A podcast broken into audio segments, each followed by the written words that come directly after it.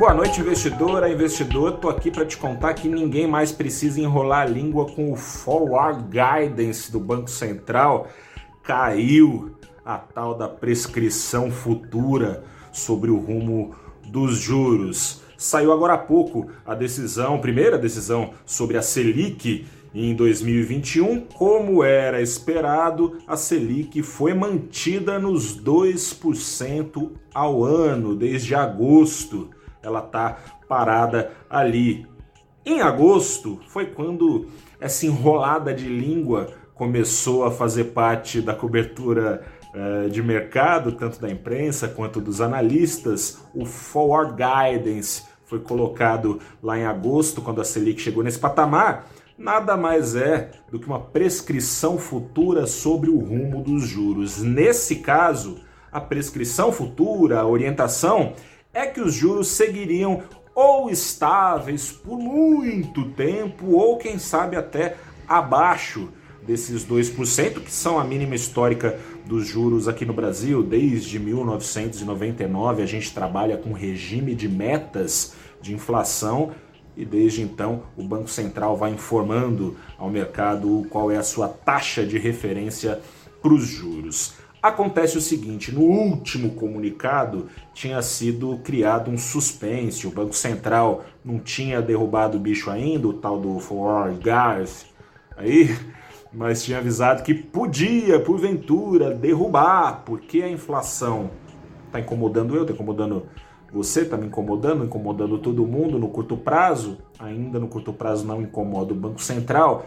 mas as projeções sobre o futuro estão incomodando o Banco Central. A meta para esse ano é de uma de, perdão, é de ju, é de inflação dos 3,75% ao ano. Fechou no ano passado nos 4,5. Ainda assim, ficaria dentro da meta, que tem uma tolerância aí de 1,5 para cima, 1,5 para baixo, mas ficaria bem fora do centro da meta. Isso está incomodando essa olhada para o futuro, essa previsão de que a inflação pode dar uma esquentada daqui para frente.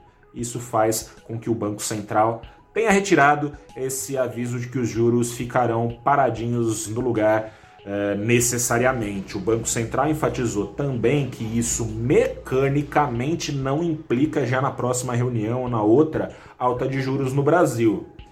Mas bom, se tirou da frente o que estava impedindo essa alta de juros, pode ser que venha.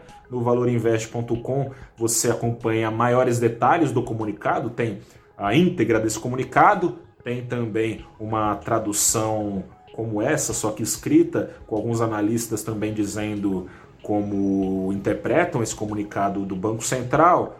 A chave agora é saber quando é que o Banco Central vai pisar no acelerador. Voltamos ao ritmo normal de cobertura da política monetária. Olhar a inflação, olhar, imaginar como o Banco Central vai reagir a esse risco inflacionário mais que o risco fiscal que está aí, é o risco inflacionário que tem incomodado o Banco Central. Sobre esse risco fiscal, vou te trazer agora, como sempre, como é que foi o desenrolar do mercado de bolsa e, do, e também no mercado de câmbio do Brasil. Tem bastante a ver com risco fiscal, enquanto lá fora celebrando a posse de Joe Biden e, da, e a expectativa de mais gastos é, feitos nos Estados Unidos para incrementar o crescimento americano daqui para frente e, consequentemente, de seus parceiros comerciais. A expectativa de uma política externa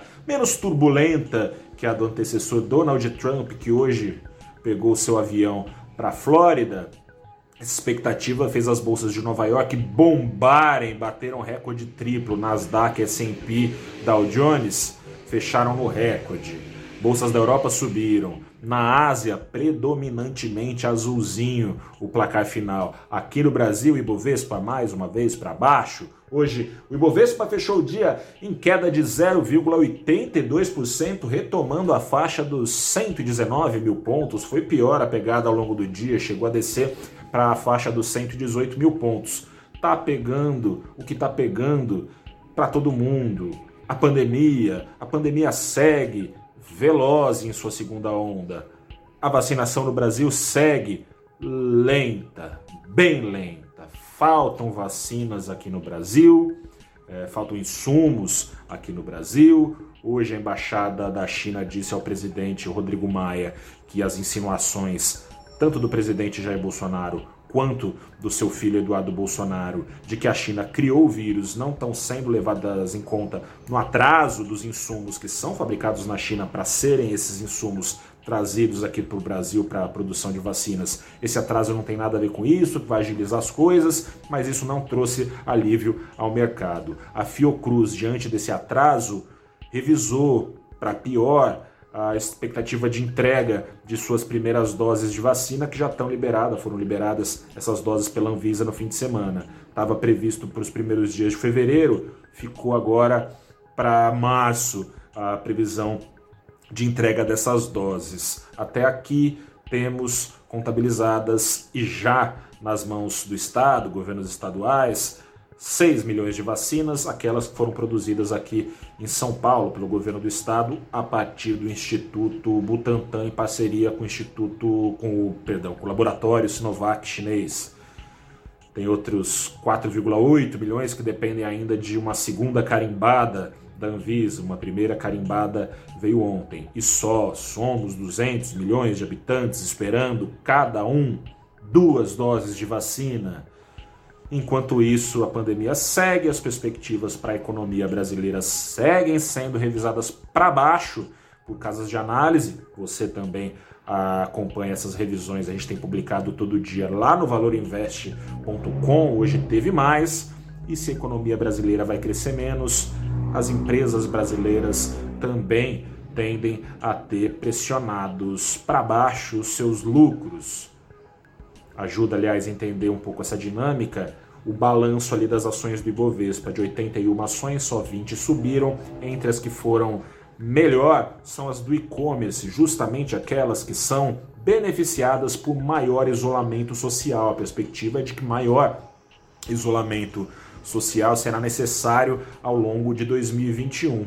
Esse mesmo motivo que beneficia esse setor prejudica os demais setores da economia, os bancos, aliás, pelo segundo pregão consecutivo, são 18% do Ibovespa, os bancões para baixo, Ibovespa junto deles. O dólar, pelo menos, acompanhou sim a festança global, fechou para baixo, menor é, sensação de risco no exterior e também uma perspectiva de enfraquecimento do dólar. Se o Biden vai seguir socando o dólar aí no mundo, a lei de oferta e demanda em algum momento vai fazer valer o seu peso, com maior liquidez, maior dólar na pra... mais dólar na praça, seu preço pode, tende, é o que a lei de oferta e demanda prevê, a ser pressionado para baixo. Eu sou Gustavo Ferreira, espero te trazer melhores notícias sobre o Brasil. Segue o impasse com a China, segue o impasse também com a Índia, né?